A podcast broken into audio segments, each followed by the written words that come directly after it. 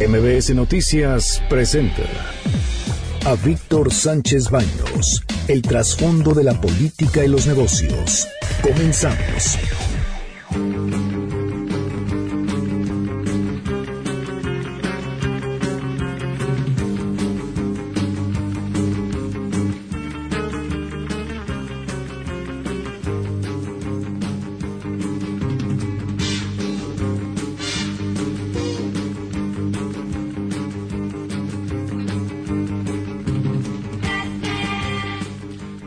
Tal? ¿Cómo están? Muy, muy buenas noches. Los saludo con mucho afecto. Soy Víctor Sánchez Baños en MBS Radio a través de la frecuencia 102.5 de FM desde la Ciudad de México.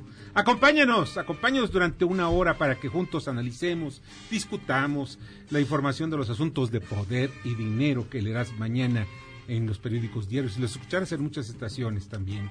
Están conmigo Antonio Castro Quirós. ¿Cómo estás? Hola, ¿qué tal? Buenas noches. Bernardo Sebastián. Muy tranquilo de que ya es viernes. Bueno, sí, el cuerpo ya lo siente. Y es más, hasta Batman yo creo que al rato aparece. No, va a ser mañana, ¿verdad? Mañana a las 20 horas va a empezar ahí la, la batiseñal.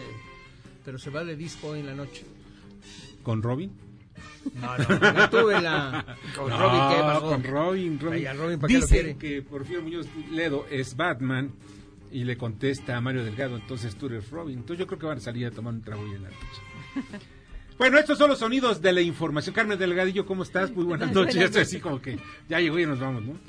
¿Ves? Y vamos a la información. Estos son los sonidos. El diputado panista Mario Mata. Escuchemos. dado que violaron impunemente la ley orgánica de la Cámara de Diputados. Quisiera decirles lo que dijo Porfirio, pero no lo voy a hacer. Manera de legislar, señores. Como en el juego de los maratones de los mediocres, aquí ganó la ignorancia. Bueno, eh, cuestiona la mayoría morena por mayoritear el apoyo a sindicatos y organizaciones como la CENTE, que son dos, dos organizaciones nefastas. ¿Por qué? Porque a ellos les debemos que muchos de los jóvenes y niños que pues ahora dicen que no debemos llamarlos ninis porque ni estudian ni trabajo ni trabajan, pero ellos son víctimas del sistema educativo mexicano que hemos visto desde la época de Luis Echeverría en este país. Desde la época de Luis Echeverría hemos visto un sistema corporativista donde estamos únicamente los mexicanos a merced de los partidos y del gobierno. Ellos son los que deciden qué es lo que debemos aprender. La, la política educacional se ha transformado a través de los años. Antes, yo recuerdo cuando era niño, las escuelas eran impecables. Yo estoy, gracias, gracias a los impuestos de mi padre, soy también producto del sistema educativo mexicano, público. Y saben algo, las escuelas públicas eran de excepción de verdad. Pero desafortunadamente cuando llega Luis Echeverría, todo, todo lo echa a perder. Después, Ahí estaba Porfirio de secretario de qué? no me acuerdo tú qué sabes? Educación. Paul Porfirio. Ese. Muñoz Dedo. Sí. Batman. Sí, sí, sí, Batman. Pues ya saben ustedes, eso es lo que pasa y eso es lo que molesta. Nosotros estamos viendo un país que está sumido, gran parte de su población, en, una, en problemas graves donde es, es difícil superar su pobreza y en algunos casos su miseria, gracias a un sistema educativo corrupto y mediocre. Pero la respuesta de Fernández Noroña, quien es producto también del sistema educativo mexicano, aquí está, escuchan a Morena. Parece que tiene alguna influencia del comandante Borolas y anda calderonado porque está totalmente perdido, que se ubique, le pedimos, Pero este no sabe el tema porque está borracho. termino, Bueno, pues ese es el nivel, ¿no? Donde estamos viendo cómo se está discutiendo en la Cámara de Diputados. Ese es el nivel de diputados que tenemos. Fernández Noroña, Sí, un tipo que se le tiró a los pies a Ernesto Cedillo y por eso se hizo famoso. ¿Le lamió los pies? Se tiró a los pies. eh. A lamérselos. No sé si tú lo viste. Pues no, yo lo único que ¿tú vi es que se tiró. tiró? ¿Por qué? ¿Para qué? Para, para frenar su paso, porque iba caminando Ernesto No, Cedillo. para abrazarlo. Agachón. Lambiscón. ¿Tú lo viste? Sí, señor. Bueno, pues entonces él es, él es el testigo, ¿eh? así que ya saben. Fernández Noroña, yo no soy el único que te critica, ¿eh? ya también Antonio Castro Quirós. Bueno, pero es una de las cosas importantes que ver. No se trata de insultar ni de descalificar. Vamos, ¿cuáles son los datos? Los datos duros. ¿Por cuáles están Morena y por- eh, votó en favor de entregar las plazas a los sindicatos? ¿Para qué? Las plazas representan mucho, pero mucho dinero. Y pues vamos también a escuchar ahora al presidente Andrés Manuel López Obrador. A nadie se le fabrican delitos. Eso era antes, cuando a los adversarios que consideraban enemigos destruían fabricándoles delitos. Eso se hacía hasta hace poco y se hizo durante mucho tiempo en los gobiernos anteriores. Nosotros no actuamos de esa manera. Bueno, pues eh, la acusación la hace directamente la, la que fue secretaria de Sedatu en la época de, Erne- de Enrique Peña Nieto, el Rosario Robles, quien se encuentra en la cárcel, y todos piensan más bien el juez, que es pariente de Dolores Padierna, Dolores Padierna, la esposa de René Bajarano, aquel que le encuentran pues llevándose un soborno de 8 millones de pesos envueltos hasta Dicen que nada más eran las ligas. No, no, no, también la lana, se la Ah. llevaba la lana. Pues, oye, ¿cómo crees que nada más se va a llevar las ligas? El señor de las ligas, sí, Sí, claro. sí, pero la- las ligas envolvían dinero. Ah, perdón. Sí.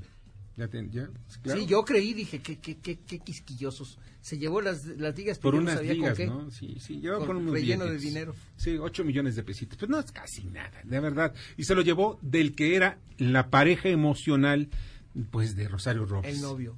El novio. ¿Ves? Pues que Carlos Ahumada, un argentino, pues, parece que era galán y pues está, enloqueció la mujer por Y el galán, en lana. fin. Y pues hundió también al que era secretario particular del entonces presidente de la República, esposo de Dolores Padierna, Padierna. Y Dolores Padierna, pues curiosamente es la tía del juez que está llevando la causa. Digo, yo no pienso que, de verdad yo no pienso que estén haciendo, fabricando delitos, la No. verdad. Es imposible. Sí los- Pero, perdón. ¿Los delitos sí los cometieron en algún momento? O Sí, no? se- de que se cometieron los delitos, se cometieron. Pero Benjamín Clarión, ahora le- ustedes han escuchado, y es muy importante, él es el, fue el gobernador de Nuevo León. Benjamín Clarión, pues vamos a escuchar qué es lo que dice sobre un funcionario del gobierno federal. ¿Cómo es posible que una persona con el puesto que tiene Pedro Salmerón diga que unos asesinos son jóvenes valientes? Eso no se vale. No había dicho nada hasta ahorita porque me estaba esperando a ver qué opinaban otras gentes. Y muchos están diciendo que pida perdón, que se equivocó. Ni madre, hay que correrlo. Pues eso es lo que dice Benjamín Clarión sobre Pedro Salmerón. ¿Por qué? Porque Pedro Salmerón dijo que eran unos héroes los miembros de la Liga Comunista 23 de septiembre que mataron el 17 de septiembre de 1973 al que era el patriarca del Grupo Monterrey. Sí, claro. Eugenio Garza Sada. Él, todo un personaje de excepción. Hay empresarios y él es uno de excepción. Les voy a decir por qué. Porque está curiosamente, y son cosas de las aristas que estamos viendo. Él es impulsor de una educación de excepción. Él fundó el, El TEC. el TEC de Monterrey. Y la Una- U de Nuevo León también. ¿Perdón? Y la U de Nuevo León también. Él, o sea, no, no, no, no, todas. él- él no, no, no, lo fundó, pero le, dio dinero a la, lana, a la Universidad de Nuevo León, lana. a la Autónoma de, Nuevo- de Nuevo León. Todo esto, ¿qué es lo que, lo que se veía? Un sistema educativo de excepción. ¿Para qué? Primero, él veía que, pues, desafortunadamente no había en México los, los estudiantes en aquel entonces con el nivel suficiente como para después convertirse en ejecutivos de grandes empresas, fundamentalmente del Grupo Monterrey. Que hay que decir esto, en esa época, en los setentas, principios de los setentas, Monterrey era realmente el impulso más grande industrial, incluso a principios del siglo eh, eh, pasado y a finales del antepasado del siglo XIX, se convirtió en uno de los grandes promotores de lo que sería la revolución industrial en México. Sí, y yo me acuerdo que, bueno, yo, yo a través de sus cerveceras y de sus acereras. y las acereras y todo lo demás. Yo me acuerdo, bueno, en un pueblo en San Luis Potosí, mi ilusión era ir al TEC, Claro. a Monterrey a estudiar. Ahora, ¿por qué lo pensaba de esa manera Eugenio Garza Sada? ¿Por qué? Porque él había estudiado en el Instituto eh, eh, Tecnológico de Massachusetts, el MIT, estudió ahí ingeniería civil. O sea, es un ingeniero, fue un ingeniero civil. Buscó la manera de mejorar la educación. Nada de que llegaran los muchachitos que hoy veo que no saben ni cuándo es el día de la independencia de México. Lo que pasa es que quieren perpetuar la generación de ninis. No, Los- no, no, ah, yo- ¿cómo no, no? mira, Todos tú es- los que van a salir de este Ah, sistema educativo que, que decidieron ayer para esto va que para- vuelan. esto es un, es un asunto todavía más profundo, mi querido Toño. Te voy a decir por qué. No es un asunto de crear ninis, porque eso no es, no es, eso ya existen. No, Los ninis existen. El problema va más allá. Políticamente entre, entre menos tenga capacidades, o sea, tenga no capacidades, porque todos tienen capacidades, pero conocimientos para poder enfrentar los retos que tienes día a día para mejorar tu vida, entonces te vas a mantener siempre en esos niveles. Estás más preocupado en salvar el día a día que en tratar de ver qué es lo que está pasando en la política. Y ser un cliente político que reciba subsidio del gobierno en turno. Bueno, pues es lo que está pasando.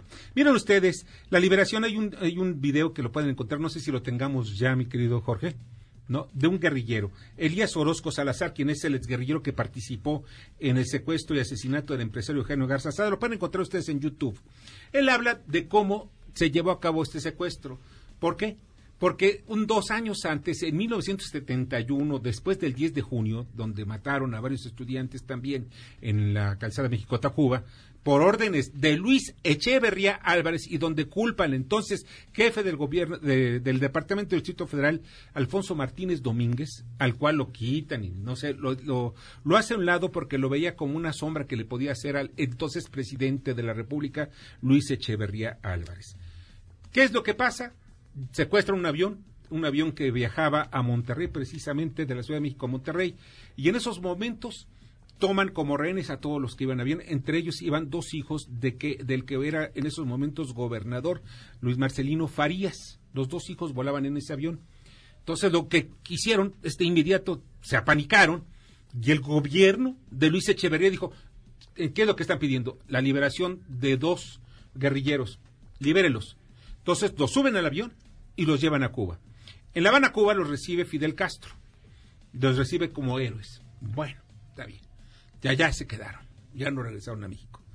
Los secuestradores de este avión. Al final de cuentas, esto fue el ejemplo para que la guerrilla, en aquel entonces había no uno, sino había varias guerrillas en México. Se encontraba la Liga Comunista 23 de septiembre que había surgido en 1966 en Madera, Chihuahua, tras un ataque a un cuartel donde mueren soldados.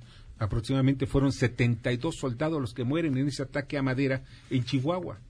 Después de ese ataque van armándose una serie de redes, de redes eh, que vivimos en este país. O sea, la gente ya no se acuerda, más bien no se acuerda por qué, porque era el secreto secretísimo que tenía el gobierno.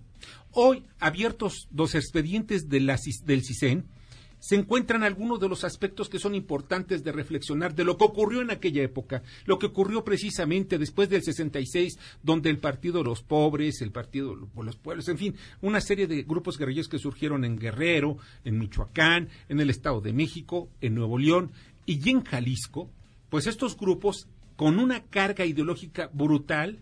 Muchos de ellos fueron los que se movieron dentro del movimiento del 68, no como grupos guerrilleros, pero sí como grupos que, que estaban adoctrinando a gran parte de ciertos estudiantes y de ciertas facultades de la Universidad Autónoma ¿Y y, en del qué momento se pusieron a recabar dinero de los bancos? Cuando asaltaban, ellos asaltaban Sí, no, y secuestraban. El objetivo por el cual se fueron contra Eugenio Garza Sada era que vieron que era muy fácil. Pues vamos a secuestrar a quién? Al hombre más importante del sector empresarial de México donde iban a poner. Era el más rico, ¿no? En ese momento. No necesariamente, había hombres más ricos. No, pero para ellos sacarle lana. Nada más le iban a sacar 5 millones de pesos. El secuestro era por 5 millones de pesos. Participan nueve guerrilleros. Nada más que en el momento no se dan cuenta que Eugenio Garza Sada no iba a dejar de secuestrar porque él le había dicho a su familia un año antes de que, porque le había llegado también información de gente del CISEN, del, director de CISEN en Nuevo León, les dijo, señores, hay un problema, van a secuestrar a Alejandro Garza Lagüera, su hijo, y a Eugenio Garza Sada por partes separadas. Y a cada uno le van a pedir 5 millones de pesos. Entonces, así que abusados. Va eh, entonces Eugenio Garza Sada, va en su automóvil en la colonia Buenavista, creo que es Buenavista, no me acuerdo. Bellavista, Bellavista, allá en, en, Monterrey.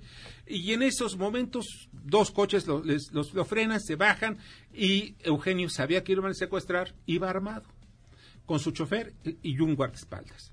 Los tres repelieron y empezaron a disparar, mueren dos guerrilleros, no sé si dos o tres. Estoy hablando todo de memoria, porque pues esto ya forma parte de lo que yo pues leía a través del tiempo, porque pues eran, eh, son asuntos que realmente forman parte de nuestra historia. Se los platico, ¿por qué? Porque mucha gente no lo conoce. Y en esta mesa creo que casi muy pocos lo conocen. No nacían. No, no, no, pero eso no es justificación, ¿eh? No es- la historia no es justificación de no nacer para Pero no esto está conocerla. grabado ¿no? en piedra, Víctor. No hay libros. No, está, está oculto porque el gobierno se dedicó a ocultarlo.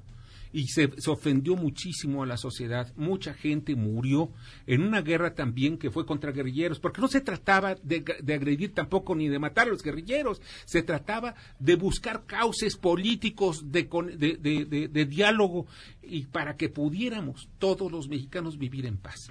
No se establecieron y se rompieron y se polarizó. Luis Echeverría polarizó lo que era la política en aquel entonces y la sociedad se hizo una que pues este en favor de los muy muy pobres y la otra que eran los medios de producción. Y eso también estimulado desde desde en aquel entonces de los pinos. Pero regreso a algo más importante que todavía es, es que hay que ver no la liberación pedían la liberación de un guerrillero llamado Gustavo Airales. Y esto en el libro un libro que tiene eh, eh, Jorge Fernández Menéndez y déjame acordar se llama el libro Nadie supo nada ese libro lo deben encontrar en alguna librería por ahí. Jorge es un amigo mío y alguna vez me lo, me lo regaló y le agradezco mucho. Y lo leí y habla precisamente la historia de cómo se generaron estas guerrillas, de cómo el gobierno de Luis Echeverría utilizó las guerrillas para tratar de tener controlado al sector privado. Eso ya no debe volver a ocurrir. Y también platica tantito la historia de cómo llega Echeverría.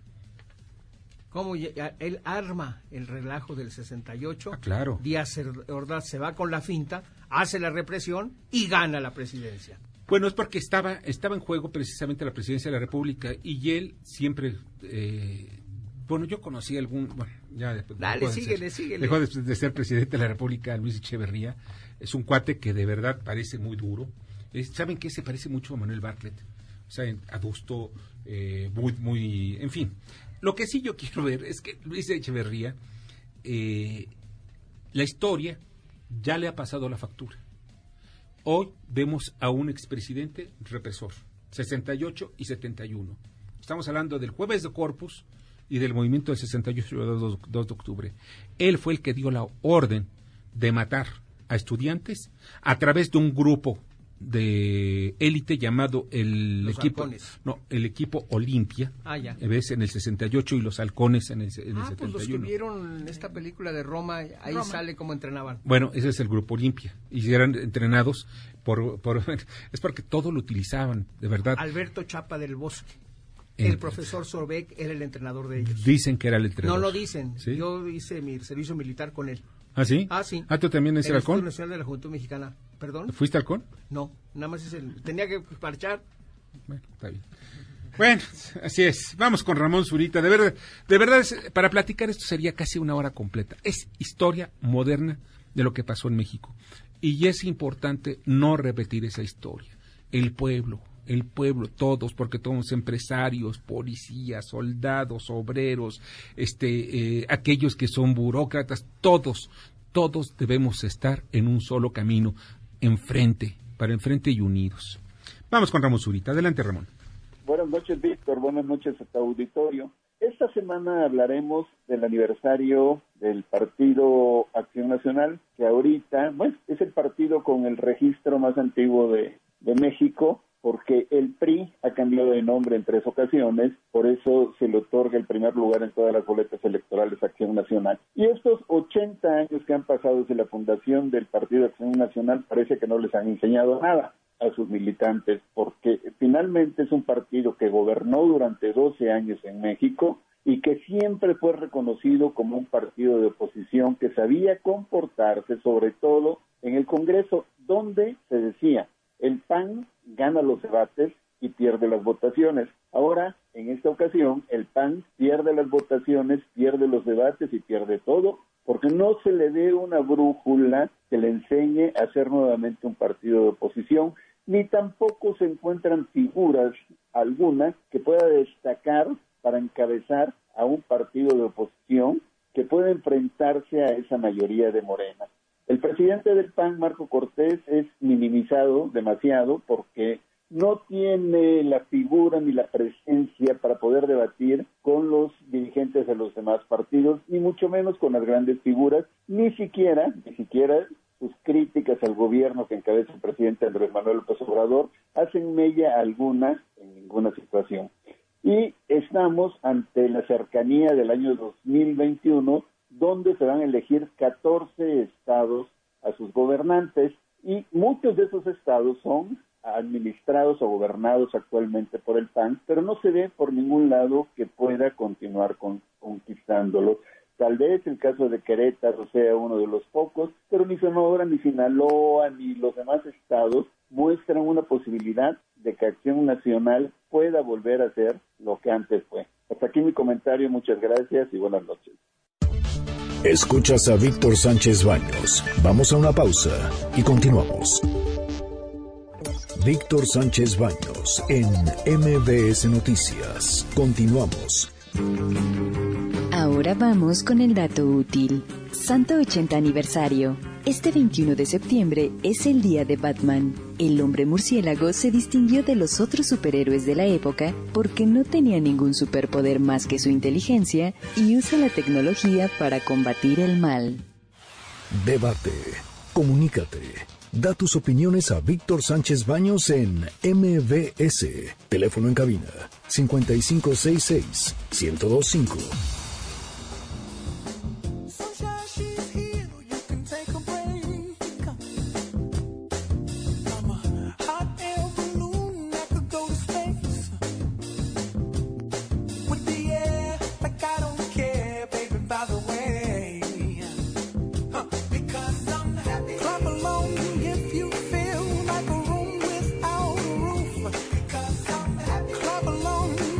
Gracias, gracias, gracias que continúen con nosotros. Y este ritmito sabrosón, ya el cuerpo sabe que es viernes y sabe que está cerca también los partidos de fin de semana de fútbol. De eso vamos a platicar con Daniel Paulino en unos minutos más.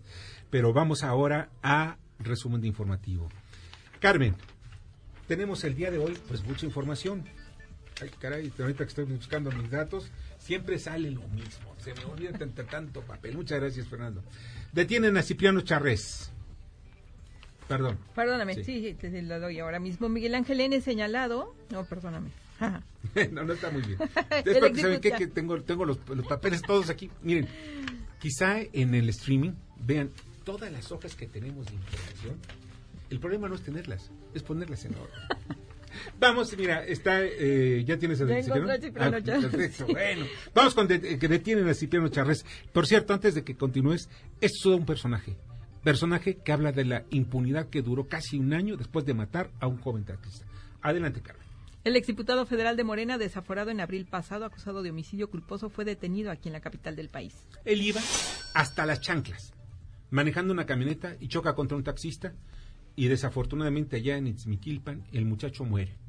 Después, sospechosamente, porque así pasa, digo, yo no quiero pensar mal, la familia dice, pues yo no traigo nada contra el señor diputado, pues es un diputado Imagínense en un pueblo recóndito en Hidalgo, pues un diputado de Morena con todo el poder y apoyado ¿Y el por dinero. Eh, pues sí, y el dinero y el dinero que da precisamente el que fuera el rector de la Universidad Autónoma del, Estado de Hidalgo, eh, quien es además el presidente del patronato, Gerardo Sosa, que Miguel Ángel Chapa escribió un libro llamado La Sosa Nostra. Imagínense nada más. Y vamos, Trump manda tropas contra Irán. El secretario de Defensa, Mark Esper, informó que será un número reducido de elementos. Según el New York Times, se centrarían en lugares desde los que Irán lanzó sus drones y misiles de crucero, además de donde almacena armas. Además de sanciona al Banco Nacional iraní como represalia por los ataques contra la planta Aramco de Arabia Saudita. Viernes por el futuro de todo el mundo. Una jornada histórica, especialmente en Nueva York, convocada por Greta Thunberg, la adolescente sueca de 16 años que hoy paralizó escuelas en medio mundo para exigir cambios ya. En la Ciudad de México, los ambientalistas marcharon del Ángel de la Independencia al Zócalo. Y ojo, esta información está relacionada con lo que comentábamos precisamente en la época de las guerrillas. El lunes inicia la 74 Asamblea General de la ONU. Para México, el combate al terrorismo y los discursos del odio serán los temas prioritarios, acudirá el canciller Marcelo Ebrard. El martes llegan al Senado las leyes secundarias de la educativa. Ya cayó y ni una coma quedó. Las leyes se turnaron la Ley General de Educación, la Ley Reglamentaria del artículo tercero de la Constitución Política en materia de mejora continua de la educación y la Ley General para la carrera de las maestras y los maestros. Como la redacción Retrocede oferta y demanda de bienes y servicios. El INEGI reportó una contracción de 1% anual por una marcada baja del consumo del gobierno. También reportó que por segundo trimestre consecutivo se contrajo la oferta global entre abril y junio. Sí será por encima de elección de Morena. Jade Kolpolevsky afirmó que la mejor opción para evitar conflictos y divisiones es utilizar la encuesta para elegir a la nueva dirigencia. Utilizarán a encuestadoras que estén registradas ante el Instituto Nacional Electoral para que el proceso, dijo, sea transparente. Ja, ja, ja. Bueno. ¿Y cuánto nos va a costar? Deja lo que cueste. O sea, el problema es que la encuesta, generalmente las encuestadoras de Morena, pues ya están ahí pintaditas para quien quiera Jacob que sea el presidente. Pero en fin, ya veremos después. Se reúne López Obrador con Yaman, Yaman, Yaman, Yaman, Yamante. En Mérida, el presidente electo de Guatemala habló con AMLO sobre la importancia de la pacificación de los pueblos, así como de temas migratorios. Llámate y perdone, porque ya saben ustedes que luego en ocasiones llega uno, bueno, muy emocionado. Detiene al presunto implicado en el homicidio del cinematógrafo de Discovery Channel. Miguel Ángel N. es señalado como presunto responsable. Fue detenido después de un enfrentamiento. Le aseguraron una camioneta con reporte de robo, así como arma. Lorena y Mario acechan los cabos. El ojo de Lorena entró esta tarde a los cabos como huracán categoría 1 y vientos de 80 kilómetros por hora. Algunas aerolíneas de Estados Unidos cancelaron al menos cuatro vuelos. La región sur de la península de Baja California está afectada también por la tormenta tropical Mario, ubicada a 550 kilómetros al sur de Cabo San Lucas. Carmen, muchas gracias, te agradezco mucho. Buenas noches. Pásala muy bien. Y pues vamos ahora a la sección de deportes, los deportes desde otro punto de vista, el deporte que no es aquel que pues, bueno, en fin. Daniel Paulino, ¿cómo estás? Víctor, compañeros, muy buen viernes. Inició esta semana el torneo más espectacular a nivel mundial, la Champions League. Vamos a hablar de aspectos financieros que genera este torneo que en general re, eh, resume lo mejor del fútbol mundial cada año. La UEFA genera alrededor de 3.250 millones de dólares por año. De esos 3.250, 2.040 van directamente enfocados a Champions League. ¿Esto en qué se lo gastan? Básicamente en, en premios, en premios sí. para los equipos. Alrededor de 15 millones reciben los 32 equipos, nada más por el simple hecho de haber clasificado a fase de grupos. Para octavos de final, los 16 equipos que, que clasifiquen esta ronda reciben 9 9.5 millones de euros. Para cuartos de final, 10.5 millones de euros. Los semifinalistas reciben 12 millones de euros y los finalistas 15 millones de euros. El campeón recibe todavía un bono de 4 millones. Estamos hablando que alrededor de 82 millones puede llevarse el, el equipo que, que, llegue a coronarse campeón. Oye, ¿y cuánto es lo que se llevan los muchachos que fueron a ganar medallas a Perú? Eh, básicamente nada, porque no está dentro de los contratos eh, primas establecidas. Pero de lo que dé el gobierno, que son aproximadamente, creo que 20, 30 mil. Sí, pesos. estamos hablando que 240 mil, abono de mensualidades de 20 mil pesos. Un abono chiquito. ¿Cuánto sí. gana el Chicharo? El Chicharo ha de estar, eh, su contrato, más que nada, yo diría que entre 5 millones. De euros. Sí, de euros. 4 o 5 millones. ¿Por el gol que metió? No. No, eso no te dan. No. Oye, no hay premio. Y este torneo en el que, bueno, esta liga que está haciendo Estados Unidos en el que ganó Cruz Azul, ¿ellos tuvieron algún premio? ¿Tiene algún, porque básicamente tiene algún beneficio ir a participar en este tipo de torneos que son pequeños y que en realidad son todavía en pañales porque creo que es el primer sí. año? Fue la primera edición de este torneo inventado entre la Liga MX y la MLS. No repartieron ningún premio económico para esta para Pero esta para los equipos sí. No, para ¿No es un negocio redondo ir a jugar a Estados Unidos para los equipos mexicanos?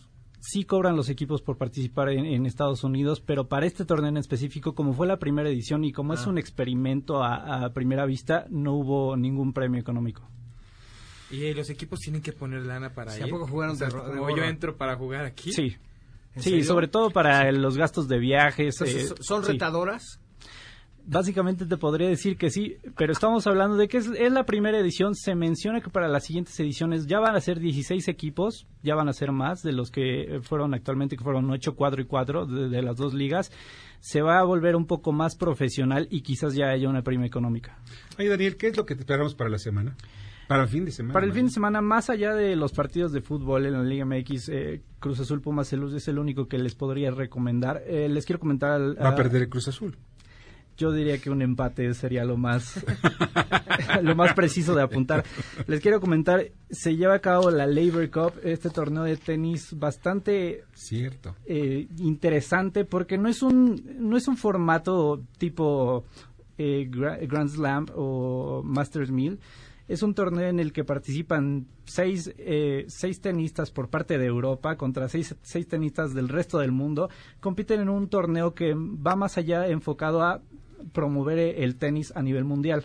Oye, y también vemos que los tenistas no son como otros jugadores, como los futbolistas que a los 30 años y son viejos. Yo he visto tenistas de 40, casi hasta 50 años, como este And- André Agassi, que Así es. ya para... No, no, no, fútbol- no, Andrea Agassi no tiene tantos años. Debe tener casi 40. No, yo creo que ya llega a los Yo creo que 50. ¿Sí? ¿Más? Sí. Era de la época de Connors, ¿no? No, no, no, pero para No, nada. no, no, no, no, sí, ya te fuiste un poco sí, más sí, para sí. atrás. No, siguiente. Agassi de los 90. Sí, de los noventas. Entonces, si en los 90 tenía 20 años, Sí. 25, 29 años después, entonces Bueno, pues es sí. bastante ruco. Para terminar, esta Liberty Cup se va a celebrar este fin de semana en Ginebra, en Suiza. Participan Rafael Nadal, Roger Federer, Dominic Thiem por parte de los del equipo de Europa. Del resto del mundo podré- puedo destacar a John Isner, Milo Raonic y Nick Kyrgios. Pero es básicamente enfocado para promover este deporte. Es un torneo muy importante, muy interesante de ver porque no es el Grand Slam, el torneo de alto rendimiento del tenis. Es más para que convivan los mejores tenistas del mundo. Oye, pues Daniel, ya sabemos qué hacer. Este, este fin de semana me gusta ver el tenis. Es como la herencia de mi padre y entonces vamos a ver esos partidos, a ver qué, qué tal nos queda. Muchas gracias, Daniel. A ti, ¿Y del rugby? Inició el Mundial de Rugby, eh, les comento rápidamente si quieren, este Perdón. sábado a Sí, las sí, 5 de la ¿qué mañana. este A ti te voy a cobrar, ¿eh? Rugby, síguele, síguele, síguele. Inició el perdón, Mundial de. Rugby rápidamente en Japón. Por los horarios es complicado decirle al auditorio que los, que los vea. Los partidos son a las 2, a las 5 de la mañana. Pero mencionarles el clásico mundial, Nueva Zelanda contra Sudáfrica, mañana a las 4.45, imperdible. Eh, primera jornada, bueno, inició hoy, pero mañana continúa esta primera ¿Quién va jornada del? Mundial de Rugby. Yo diría que Nueva Zelanda. Nueva Zelanda. Soy Bueno, más son All los Black. que tienen toda la vida. Pero es un clásico para quienes son amantes del rugby, que vean sí o sí ese partido mañana a las 5 vale la pena madrugar. Cuando menos ver la danza de la entrada. La- La jaca. jaca. Así es. Bueno, muchas gracias, Daniel. Te agradezco mucho. Pásala Sí, bien. Víctor. Y vamos al comentario de Mario de Constanzo, es titular de la Comisión de Derechos de Usuarios de los Servicios Financieros en el país. Adelante, Mario. Un saludo a ti y a todo tu auditorio. Pues mira, me quiero referir al tema del presupuesto de egresos de la Federación. Sigue su análisis.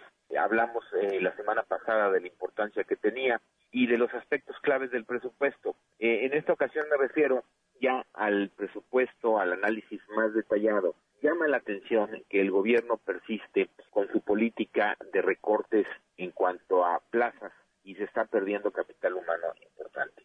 Por ejemplo, el sector Hacienda reporta y reportará un recorte de más de mil eh, plazas, siendo, por ejemplo, la Comisión Nacional Bancaria de Valores, la Conducef, los órganos que más eh, recorte sufren. Esto, pues, desde luego que no ayuda y no ayuda a la sensibilidad y a la estabilidad del sistema bancario, porque no habrá quien, eh, pues, supervise yo me quedaría ahí. eh, vuelvo a recalcar la idea de eh, conseguir y de generar mayores ingresos. Escuchas a Víctor Sánchez Baños. Vamos a una pausa y continuamos. Víctor Sánchez Baños en MBS Noticias. Continuamos. Ya regresamos con el dato inútil. Gotham City es el lado más oscuro de Nueva York, donde reside Batman. Metrópolis es el lado más brillante de la Gran Manzana y donde vive Superman. Debate. Comunícate. Comenta a Víctor Sánchez Baños en MBS. Twitter, arroba B. Sánchez Baños y arroba MBS Noticias.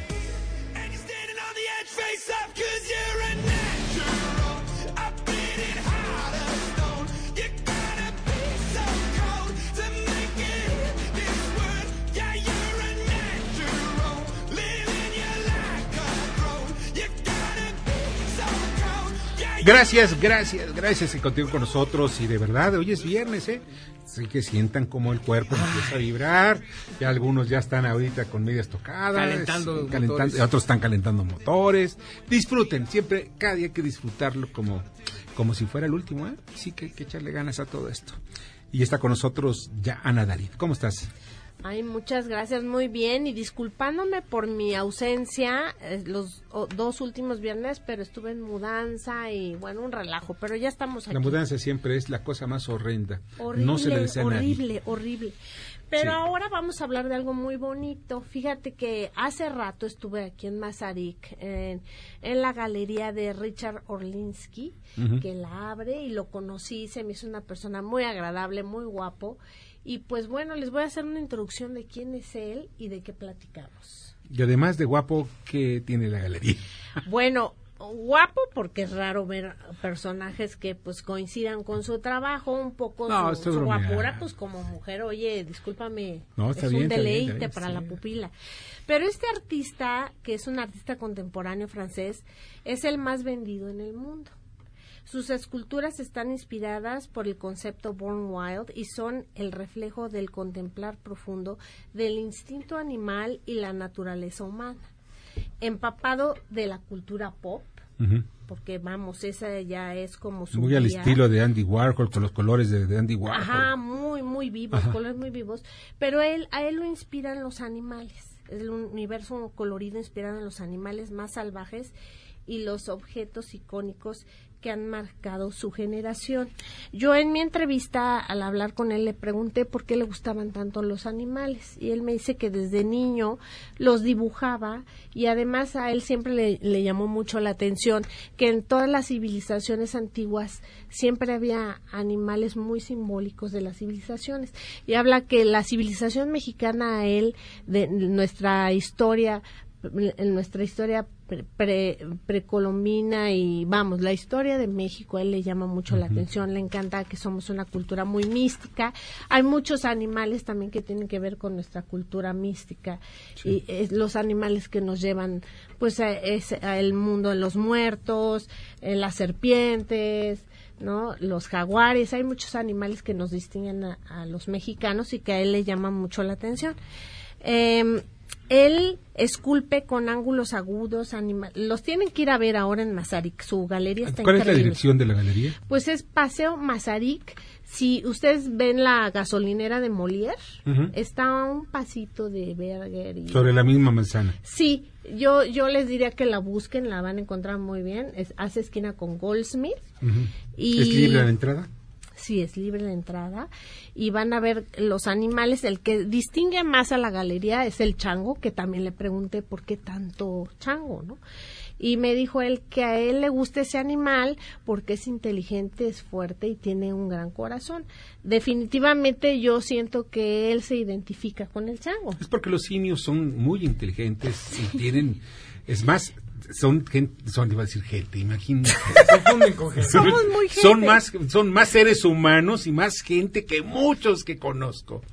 Así es. abuelos. Sí, pues no abuelos. No, abuelos bueno, no un poquito más lejos, pero... pero un poquito más lejos. Ahora, es aquí hay algo muy interesante en donde a él le gusta crear el efecto espejo, es decir, el artista examina la naturaleza humana y la sociedad contemporánea y lo compara con el temperamento de distintos animales, ¿no? De hecho, muchas veces los humanos nos, comparamos co- nos comparamos con algunos animales. Ahí vamos a ver cocodrilos, que ese es el, el animal icónico que lo hizo famoso, el cocodrilo rojo, pero de ahí veremos osos, hipopótamos, lobos, caballos, arañas, en fin, toros. Y además, él, como dice, el, el rey Kong es el líder de la galería y de su bestiario, ¿no? Y, y vamos, así su primera boutique de la que ya abre, hablé, que no es boutique, su galería, es la de Richard Orlinsky en Avenida Mazarik. Valdrá la pena este fin de semana que la conozcan, que vayan a ver el trabajo de este artista. Vale muchísimo la pena. Y aquí es que conocen el arte pop, les va a gustar. El arte pop para mí es uno, llena un espacio principios de los 60, 70, que son importantes para muchos, aquellos que les gusta la pintura y el arte, son eh, espacios que llenaron los que salían de una cultura beat, precisamente a finales de los 50 y entran a lo que podría ser la cultura pop. Eh, miren, platicarla tardaríamos mucho tiempo. Lo mejor es verla.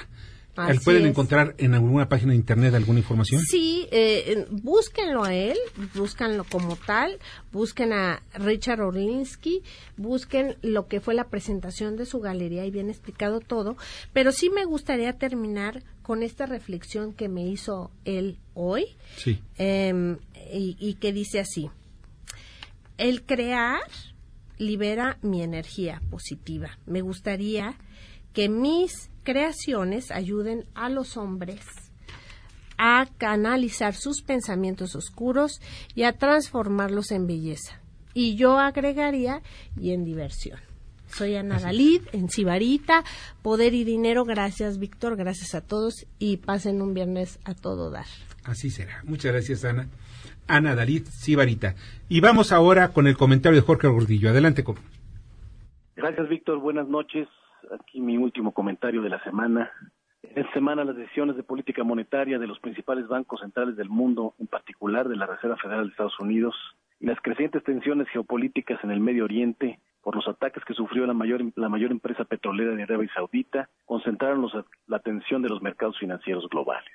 El miércoles pasado, la Reserva Federal, por segunda ocasión consecutiva, recortó su tasa de interés, como lo habíamos comentado, de referencia en 25 puntos base a 2%. Pero al mismo tiempo se mostró una fuerte división sobre la senda futura de su política. Se esperaban pistas sobre nuevas rebajas o próximas medidas monetarias, pero no se dieron. Su presidente Jerome Powell no descartó futuros recortes, pero sus comentarios fueron tan a favor de la relajación monetaria como los mercados esperaban. Hoy el mercado financiero le otorga una probabilidad de 65% a que se dé otro recorte antes de que cierre el año. Por otro lado, la autoridad monetaria de Estados Unidos también tuvo que inyectar liquidez en el mercado de financiamiento de un día a los, a los bancos comerciales llamados repos para contener la subida de tasas de interés de este instrumento registrada esta semana. La inyección ya ha sido cerca de 300 mil millones de dólares en la semana. Para algunos es una muestra de agotamiento económico, pero más bien nosotros pensamos que lo que está demostrando esta distorsión, esta, esta situación es una distorsión en el sistema financiero que ha sido provocada por la política monetaria de los últimos 10 años. Otro tema de suma interés para los mercados, la evolución de la guerra comercial entre Estados Unidos y China, porque delegaciones de segundo nivel de ambos países mantuvieron reuniones en Washington para preparar los encuentros de los principales representantes comerciales previstos para el mes de octubre. Por otro lado, funcionarios chinos de agricultura que debían visitar estados agrícolas de Estados Unidos la próxima semana cancelaron su viaje a Montana y se regresaron a China antes de lo programado. Esto generó algo de incertidumbre sobre las perspectivas de los avances de la negociación.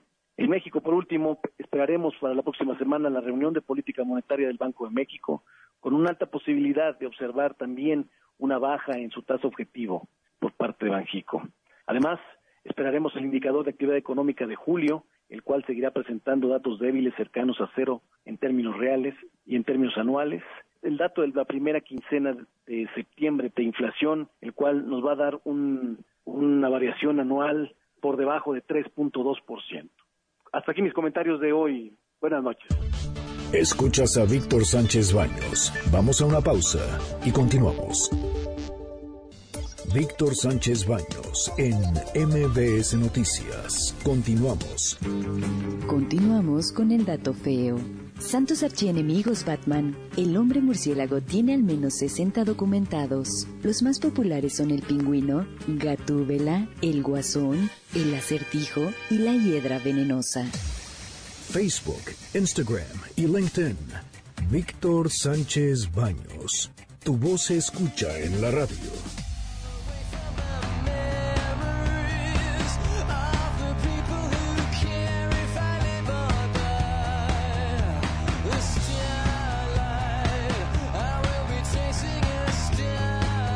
Gracias, gracias que continúen con nosotros y vamos a ver, ¿por qué decimos lo que decimos con Edgar Gutiérrez? El chipi chipi, ¿qué significa eso? ¿Por qué decimos lo que decimos? Soy Edgar Gutiérrez. Ahora que ha estado lloviendo, recuerdo a mi madre decirme, hijo, llévate una chamarra porque este chipi chipi no se va a quitar en todo el día. Y no te hagas. Quizá tu mamá te haya dicho lo mismo, pero ¿y de dónde viene la frase chipi chipi? Casi atinaste. La frase es una onomatopeya una imitación lingüística al sonido que produce lo que significa, es decir, en este caso, al sonido de las gotas de lluvia que suavemente pero de forma repetida caen sobre el suelo. Pero ojo, quizá no es tan simplista. Hay una palabra en el náhuatl, chichipictli, que significa gotear o caer gota a gota. También existe la voz náhuatl chipini, que igual hace referencia al líquido que cae gota a gota. Además, otra vez con los mayas, hay una pequeña deidad que se nombra Chipi Cacolá, que significa el más pequeño de los rayos. Y una vez más, el vocablo Chipi Chipi se exportó a toda Sudamérica, primero a Guatemala, después a Venezuela, donde por cierto hubo una moneda llamada Chipi Chipi, posteriormente a Chile e incluso a Argentina, donde Charlie García hizo una canción llamada así, el Chipi Chipi. Así que la próxima vez que escuches Chipi Chipi, ya sabrás por qué decimos lo que decimos. Sígueme en Twitter en Política Diagonal Historia MX, arroba Edgar Vedder. Muchas gracias, muchas gracias, de verdad, Edgar. Ilustrativo como siempre. Me gusta mucho esta, esta, esta cápsula porque te dice pues cosas que nosotros estamos diciendo constantemente y no tenemos la remota idea de dónde surge. Vamos a las columnas políticas y financieras que leerán el día de mañana los periódicos diarios de la Ciudad de México. Julio Brito. Hola Víctor, un saludo a ti y a tu auditorio. Hay una grave anarquía en la forma de abasto de mercancías en México. Existen 16 estados que de plano exigen el cobro a transportistas para cruzar su ciudad, entre las que destaca Jalisco. Pero además hay carreteras intransitables que están en manos de la delincuencia, como es el tramo Altamira Reynosa y Veracruz Ciudad de México. Los costos se han elevado y cada autoridad hace su protestad de acuerdo a sus intereses. México requiere de leyes generales que den certidumbre a la inversión y a una distribución de alimentos y transporte de personas de acuerdo a como lo dicta la Constitución mexicana. Estamos en un momento de gran incertidumbre porque el neoliberalismo no termina de morir y la 4T se tarda en nacer.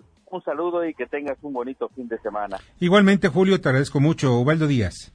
Víctor, buenas noches. En los bazucazos de Ubaldo Díaz que aparece mañana en el diario La Razón, hablamos de la ley de amnistía la cual busca respaldar la reconciliación social. La iniciativa es peligrosa porque mucha gente piensa que puede estar en la cárcel unos cuantos días, pero no será tan fácil. Lleva el derecho un proceso muy conflictivo y mucha gente que cometió delitos se quedará también ahí. Pero habrá otros que sí tendrán opciones de salir a la calle. Un abrazo, Víctor. Muchas gracias, Ubaldo, te agradezco mucho. Y mañana pueden leer en el Heraldo de México mi columna Estado por Estado, en donde hablo de los batallones de morenistas que buscan la, la gubernatura de Guerrero. Al mismo tiempo, en Cuautitlán, la Cuarta República, sale el alcalde, da el grito y dice la Cuarta República. ¿Sabrá qué es la Cuarta República este señor presidente municipal? ¿Sabe lo que es? Estamos hablando de la de, la de Venezuela, la de Francia, en México no hay cuarta república que yo sepa. Bueno, pues él quizá le invente, pero pues ya saben, este, él es de Morena, por cierto. ¿eh? Y Corral y Panistas, pues ya están ahí corriendo los desleales. Hay mucha información sobre los estados, estado por estado, en el Heraldo de México. Rápidamente les digo que Joel Martínez pregunta, eh, bueno, cuál es la mejor técnica que, porque ya sabe precisamente qué es lo que vamos a tener, ya se encuentra con nosotros y le agradezco muchísimo de verdad muchísimo, a Humberto Ibarra, quien es organizador del Festival Internacional de Mimo en la Ciudad de México. Humberto, te agradezco infinitamente. Gracias a ustedes. Muy amable. Fíjate que ya, ya este, nosotros habíamos anunciado precisamente que iba a estar con nosotros y Joel Martínez nos dice, el invitado, ¿cuál es la mejor técnica para que un joven se inicie en el arte de la mímica y en dónde se estudia, le gustaría felicitarlo por su trayectoria. Eh, lamentablemente en México no hay escuela de mimo. La palabra correcto es mimo o pantomima. Mímica es lo que te hace el viene, viene cuando te dice viene, viene. Eso es, mímica. O lo que hace el político cuando hace gestos. O con lo que le hacemos a los políticos, ¿no? Cuando se equivocan. También, también yo, yo se lo hago todas las mañanas.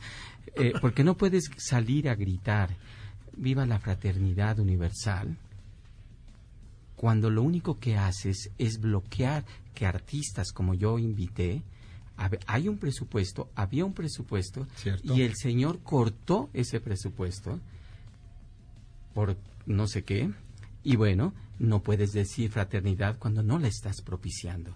Esa frase a mí me molesta mucho porque este festival se está haciendo sin ningún apoyo económico cuando la cultura en cualquier país, tenemos Nueva York, que tiene teatros y que la gente va únicamente al teatro.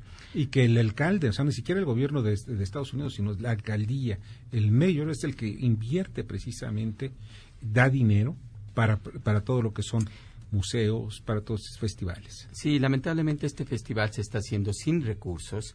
Eh, hemos tenido que pedir dinero prestado, literal, para poder realizarlo. Traer al maestro Piris de España, por ejemplo, que es el que le da el toque internacional, traíamos una, una, una eh, más artistas de Chile, de Italia, que ya no pudimos con esa responsabilidad. Espero que el próximo año, a través de otros medios, podamos contar con más apoyo. Eh, el mimo para responder a la respuesta, la principal técnica es Etienne de Cruz y sobre todo invitarlo a que venga a nuestro curso. Puede venir a un curso que va a dar el maestro Piris del 23 al 27 en la, por la mañana y obviamente Mime Escénica también da cursos en algunos momentos. Entonces que se meta a nuestra página www.mimescénica y ahí están los datos del curso del maestro José Piris que viene desde Madrid. Él llega el domingo en la noche para comenzar el 23 por la mañana a dar su curso y se presentará el día 29. Eh, estoy muy agradecido con la alcaldía eh, Benito Juárez que casualmente no es de ese color eh, extraño. Sí, eh, yo amo el azul, definitivamente. Eh, muy accesible. Aunque pegas una playera naranja. Eh, la naranja y los lentes y los zapatos. Sí, también, por cierto. Eh, fíjate que son muy sensibles, han invertido mucho en, en este teatro María Teresa Montoya, sí. que es un ícono en la delegación y yo creo que en la ciudad. Ni el, ni, el, ni el mismo sistema de teatros de la Ciudad de México, de la Secretaría de Cultura, tiene un teatro como ese. Bueno, tiene el teatro de la ciudad, pero los teatritos, dos más que tiene, y el foro a poco no, están de dar tristeza. Como una alcaldía pequeña, la Benito Juárez no es de las más populosas como Iztapalapa, como una alcaldía pequeña puede invertir en un espacio cultural para el bien del entorno. Claro. Eso es fomentar la cultura. Gracias a la alcaldía Benito Juárez, gracias al Teatro María Teresa Montoya, tenemos Festival de Mimo. Les invitamos a que nos acompañen, a que vean los espectáculos. Mañana 7 de la noche, domingo 18 horas.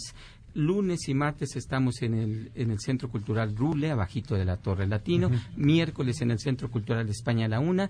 A las 6 de la tarde en, el, en la Grueta Elemento Insurgente, Centro Cultural Villa Urrutia.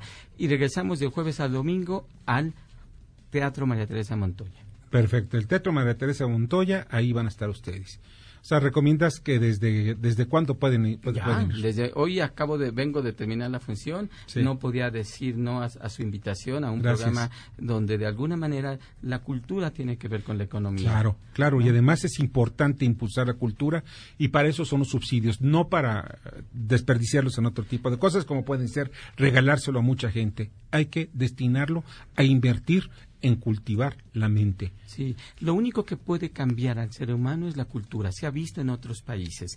De nada sirve tener tantas patrullas subarrendadas si tú no inviertes en transformar a los niños, a los jóvenes. Hay países como Canadá, donde estudió mi hija circo, que uh -huh. los niños desde muy pequeña desde muy pequeña edad van a diferentes actividades culturales. Los esperamos. Claro. Oye, ¿niños pueden ir al curso? Eh, jóvenes. Jóvenes, a jóvenes. partir de. Eh, yo lo recomiendo de 17, 18 años, jóvenes. Eh, es un maestro, bueno, que de toda la escuela de Marceau, es de los últimos grandes alumnos de, de Marcel Marceau, uh -huh. y tiene una técnica propia que ha venido desarrollando, sí, de alguna manera, como más encaminada a un trabajo profesional. Humberto, te agradezco muchísimo que estés con nosotros. A ti, y vive el mimo. Sí, no, no, no. Además, yo dije, eso va a ser una de las entrevistas más difíciles de mi vida. ¿Por qué? ¿Cómo hacer que en la radio pues un mimo, pero ya sabemos que los mimos hablan. los mimos hablamos y lo van a ver en el Centro Cultural España el miércoles a la una de la tarde. Muchas gracias. No, gracias a ti, Humberto. Te agradezco muchísimo. Humberto Ibarra, organizador del Festival Internacional de Mimo en la Ciudad de México. Y ya nos vamos. Antes de irnos, irrumpe un comando un restaurante en Uruapan y asesina a cinco personas. Sigue ocurriendo esto en el país. Terrible. Las fotos que estoy viendo son, bueno, brutales. Toño Castro. Buen fin de semana. Bernardo Sebastián. Cuídense mucho que es viernes. Daniel, Daniel Paulino, ¿cómo estás? Muy buenas noches, muy buen fin de semana. Y pues le agradezco muchísimo a todo el equipo que está trabajando con nosotros, en Jorge Romero en la producción, en la información Carmen Delgadillo, en asistente de redacción Fernando Moxuma y en los controles Michael Amador. Aunque sea americanista, es un extraordinario técnico en el manejo de los controles. Pero pobrecito no sabe nada de fútbol. Bueno, pues que sepa de los controles para mí es extraordinario, sensacional. Soy Víctor Sánchez Baños, deseo que este viernes sea extraordinario el fin de semana también.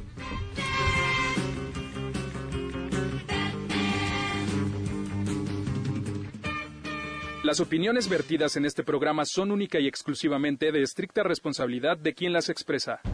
MBS Noticias presentó a Víctor Sánchez Baños, el trasfondo de la política y los negocios